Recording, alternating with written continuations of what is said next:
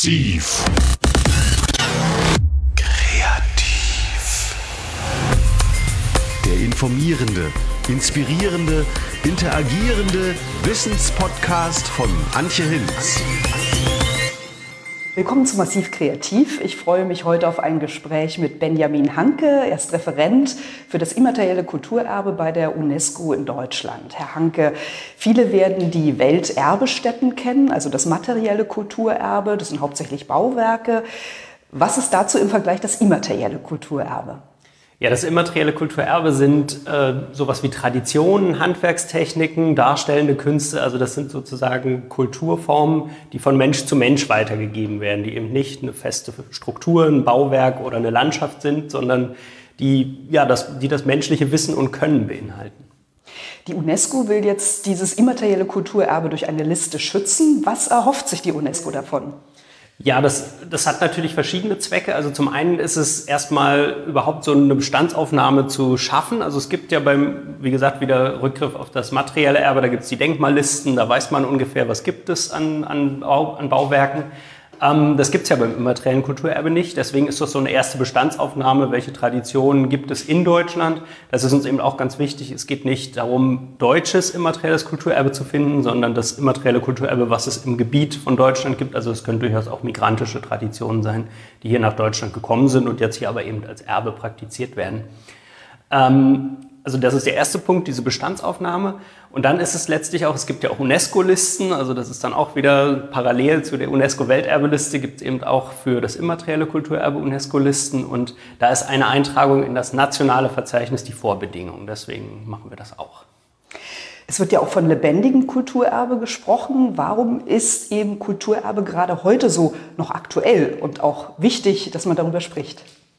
Naja, ich glaube, dass es, dass es da auch um einen Identitätsprozess geht, also um uns zu vergegenwärtigen, was macht uns eigentlich aus, was ist unsere, äh, unsere Kultur-Menschenfunktion sozusagen. Ähm, da muss man sich ja mal darüber Gedanken machen, was tun wir gemeinsam, was sind unsere gemeinsamen Werte und das kommt eben bei diesem immateriellen Kulturerbe zum Ausdruck. Die Konvention zum immateriellen Kulturerbe wurde ja ähm, im Jahr 2006 äh, ratifiziert. Gab es da ein Land oder eine Region, die da Vorreiterfunktion hatte? Genau, also 2006 ist sie in Kraft getreten. Da sind ähm, die asiatischen und afrikanischen Länder waren ziemlich schnell dabei. Also es kommt sowieso aus dem asiatischen Raum, das Konzept. Also ja, Südkorea und Japan haben da schon längere Erfahrungen mit, wie man immaterielles Kulturerbe schützen kann, erhalten kann.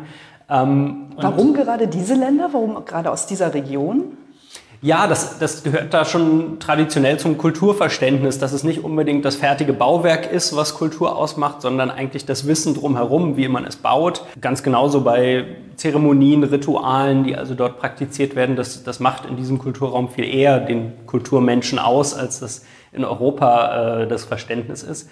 Und Japan hat es dann unter einem also japanischen Generaldirektor geschafft, äh, Anfang der 2000er Jahre eben dieses Thema immaterielles Kulturerbe auch auf die UNESCO-Ebene zu heben.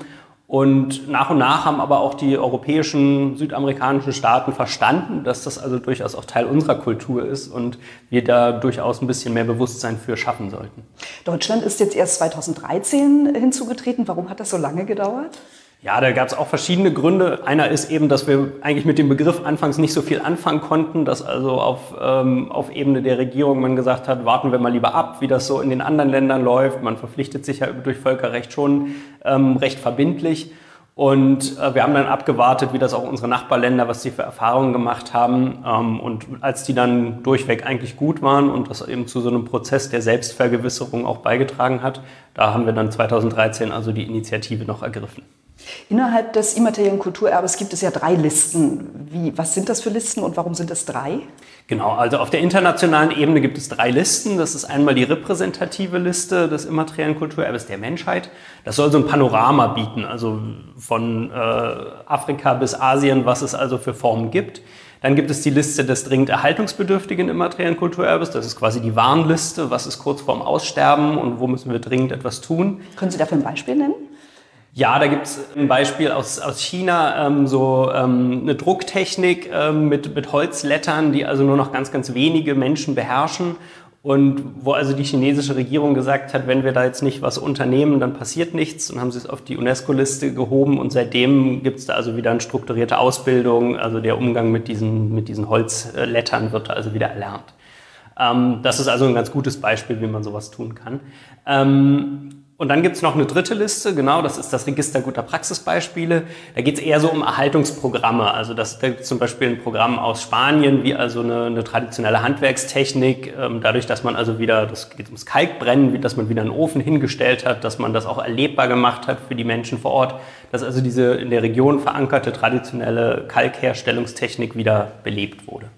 Was ich ganz interessant fand, dass auch ähm, Natur mit einbezogen wird. Ähm, ja, aus welcher Idee heraus ähm, funktioniert diese Kombination von Naturerbe und Kulturerbe? Ja, auch das kommt ähm, aus, aus Asien und, und Afrika eigentlich, wo diese Verbindung von Natur und Kultur, denke ich, ein bisschen enger ist. Und wie ich ja sagte, es geht um menschliches Wissen und Können, was hier also Kultur ausdrückt. Und das hängt ja eben oft auch mit der Natur oder dem Universum zusammen. Und ähm, ich finde, da sind eigentlich auch mit die spannendsten äh, Einträge auf den internationalen Listen, die sich also um, die, ja, um den Umgang mit der Natur, wie können wir das nachhaltig machen, äh, auch drehen. Deutschland ähm, hat sich jetzt mit den ersten 27 Einträgen profiliert, wenn ich richtig ähm, informiert bin. Naturerbe ist bisher aber noch nicht enthalten, oder? Nicht so ganz direkt, also schon, schon Berührungspunkte. Wir haben zum Beispiel bei der Köhlerei, da geht es ja ganz viel darum, wie kann man also aus, äh, aus Holz quasi ähm, äh, verkohlen. Ähm, dann geht es auch äh, bei der Flößerei natürlich um den Umgang, wie kann man diesen Fluss bändigen und äh, mit, mit Flößen befahren. Also das spielt schon auch bei einigen Traditionen eine Rolle. Ähm, aber es ist sicherlich, da ist noch äh, Potenzial, würde ich auch sagen. Was sind denn, ähm, vielleicht können Sie es nochmal zusammenfassen, die Kriterien, um in die Liste des immateriellen Kulturerbes aufgenommen zu werden? Ja, also letztlich sind die, die Hauptkriterien in der Konvention genannt. Also es geht zum einen um eine Lebendigkeit. Also das ist auch das Besondere letztlich, dass es zwar um ein Erbe geht, es muss also eine Vergangenheit geben, aber es muss auch in der Gegenwart lebendig sein und es soll in die Zukunft äh, transportiert werden. Also es müssen Weitergabemaßnahmen bestehen. Ähm, weil es nützt uns, glaube ich, nichts, wenn wir jetzt veraltete oder aussterbende Kulturtechniken listen, die dann irgendwann keiner mehr kann, sondern wir brauchen ja gerade das Praktische, das Lebendige. Ähm, und dann sind es natürlich ein paar formale Kriterien, dass es also mit äh, den, den geltenden Rechtsvorschriften in, in den jeweiligen Ländern übereinstimmt, mit den Menschenrechten, mit nachhaltiger Entwicklung. Also das gibt eine ganze Latte von Kriterien und die wird dann jeweils auf nationaler Ebene auch nochmal einzeln äh, ausgelegt. Wer kontrolliert diese Kriterien oder wer wählt aus, was auf die Liste des immateriellen Kulturerbes aufgenommen wird? Genau, also es gibt einen Vorschlagsprozess. Letztlich kann sich jeder aus der Zivilgesellschaft mit einer Gruppe mit einem Vorschlag beteiligen und dann wird das bewertet von Experten. Also es gibt bei der Deutschen UNESCO-Kommission ein Expertenkomitee mit äh, unabhängigen ehrenamtlichen Experten, die das also sich anschauen. Mhm. Ähm, wie verhindern Sie Trittbrettfahrer? Ähm, die Brotkultur ist ja auch vertreten auf der Liste des immateriellen Kulturerbes in Deutschland. Wie stellen Sie sicher, dass es wirklich um das Handwerkliche geht und nicht um, sagen wir mal, auch die Industrie dahinter? Mhm. Also da setzen wir auch ganz eigentlich auf die Trägergruppen, weil also das ist ja auch ein Kriterium, dass wir gucken, sind tatsächlich die Träger, die dieses vorschlagen, sind das wirklich Kulturträger oder ist das Industrie?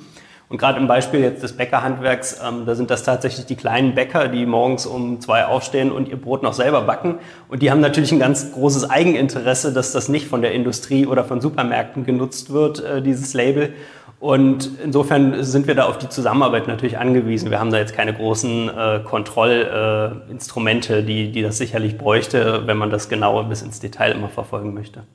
Und ähnliches gilt vielleicht auch für den Kulturtourismus. Ähm da muss man sicherlich aufpassen, dass sozusagen ähm, so ein immaterielles Kulturerbe nicht auch instrumentalisiert wird und dadurch erstarrt ja. und so bleibt, wie es vielleicht die Touristen gerne wollen? Mhm. Also es ist ein doppeltes Problem. Einerseits wollen wir eben nicht, dass es so Eventagenturen nutzen für ihre, äh, für ihre Festivals, sondern es soll tatsächlich von ehrenamtlichem Engagement getragene Kultur sein. Und dann machen wir, versuchen wir die Träger auch immer darauf aufmerksam zu machen, dass es natürlich auch Folgen haben kann, wenn so eine Tradition plötzlich sichtbarer wird. Eben, dass mehr Touristen kommen, dass die Touristen vielleicht was Bestimmtes erwarten, dass sie dann eigentlich nicht mehr ihren, ihrer Kultur freien Lauf lassen können sozusagen. Also dem muss man sich schon bewusst sein, wenn man so einen Vorschlag macht. Ja. Mhm. Ähm, wie ist es mit dem Bewerbungsverfahren? Wie aufwendig ist das? Also ich habe im Hinterkopf, Kann das eine ganz einfache Trägergemeinschaft leisten, weil zum Teil sind Universitäten mit beteiligt, auch solche ähm, Konzepte auszuarbeiten. Ja, also wie gucken Sie da auch, dass wirklich alle Repräsentanten dort eine Chance haben in diesem Bewerbungsverfahren? Mhm. Also wir haben versucht, das, das Verfahren jetzt nicht so äh, schwierig zu gestalten, wie das vielleicht beim Welterbe ist, wo man da ganze Dossiers abgeben muss, sondern es soll ja tatsächlich Alltagskultur, also eben auch ehrenamtlichen Gruppen zugänglich sein. Ähm, ich denke, dass die Fragen an sich ganz, ganz klar gestellt sind und dass man die auch beantworten kann in diesem, in diesem Bewerbungsformular. Gleichzeitig ist es sicherlich immer ganz hilfreich, ein bisschen Beratung in Anspruch zu nehmen. Das bieten wir an als Geschäftsstelle bei der Deutschen UNESCO-Kommission. Das bieten auch die Länder, also die Länder, äh, die 16 Länder an.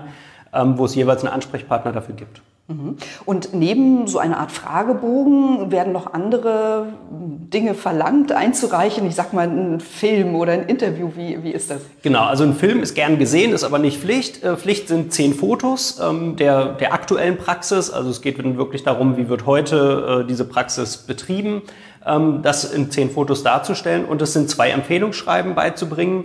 Ähm, das kann ein Wissenschaftler sein, also da kann durchaus eine Universität äh, da sein Empfehlungsschreiben zu schicken.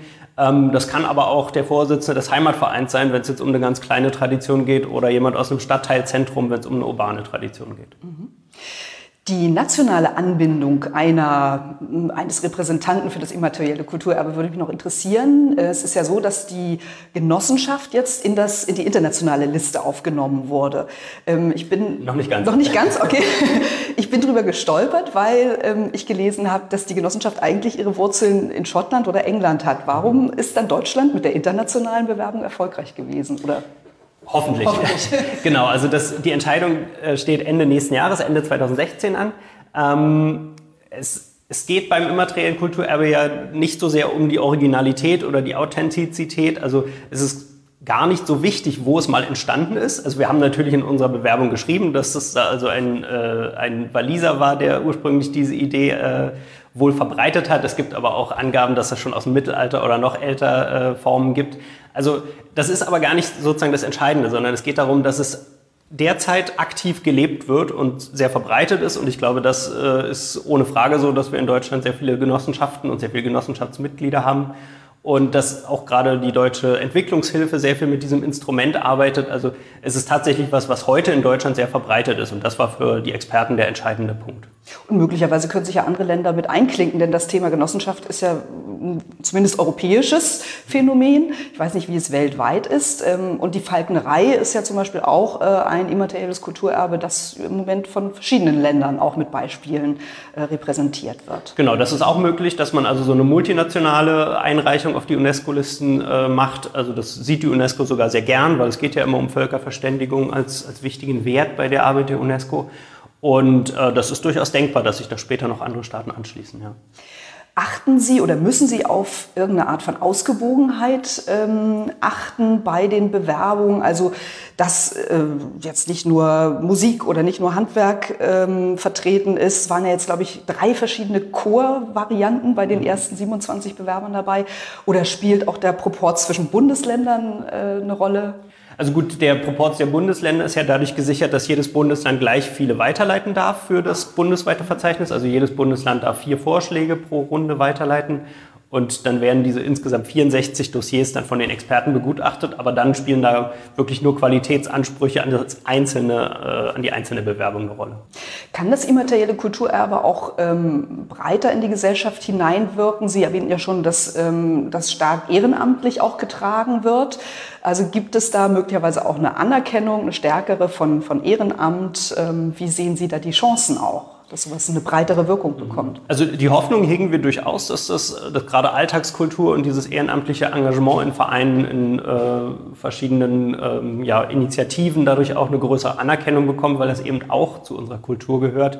Ähm, und letztlich ist das, was auch unsere Nachbarländer berichten, ist, dass so diese, diese Spaltung in Hoch- und äh, Alltagskultur eigentlich durch dieses immaterielle Kulturerbe ein bisschen aufgebrochen wird, weil da ja, Formen wie die Theaterlandschaft, die sicherlich eindeutig eher Hochkultur sind, dann eben neben dem niederdeutschen Theater stehen, wo es eben ja, eher wirklich um die Kultur vor Ort geht.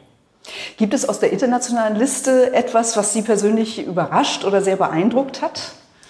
Ach, da gibt's ja, da gibt, sind ja mittlerweile irgendwie knapp 300 Einträge, also da beeindruckt mich eine ganze Menge. Ähm, überrascht kann ich jetzt gar nicht mehr sagen. Ähm, ich, ich denke, dass wir mit unserer Genossenschaftsidee eigentlich noch mal so ein bisschen neuen Aspekt auch auf die internationalen Listen bringen.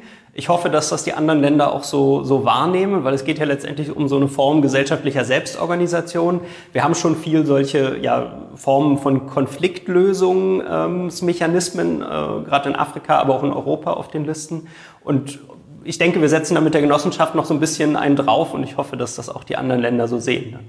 Was sind für Sie die wichtigsten Werte des immateriellen Kulturerbes, die in die Gesellschaft hineingetragen werden können? Was hat auch Vorbildwirkung für unsere Zeit, die ja stark von Globalisierung geprägt ist, von Digitalisierung? Also was sind für Sie da die wichtigsten Stichworte? Hm.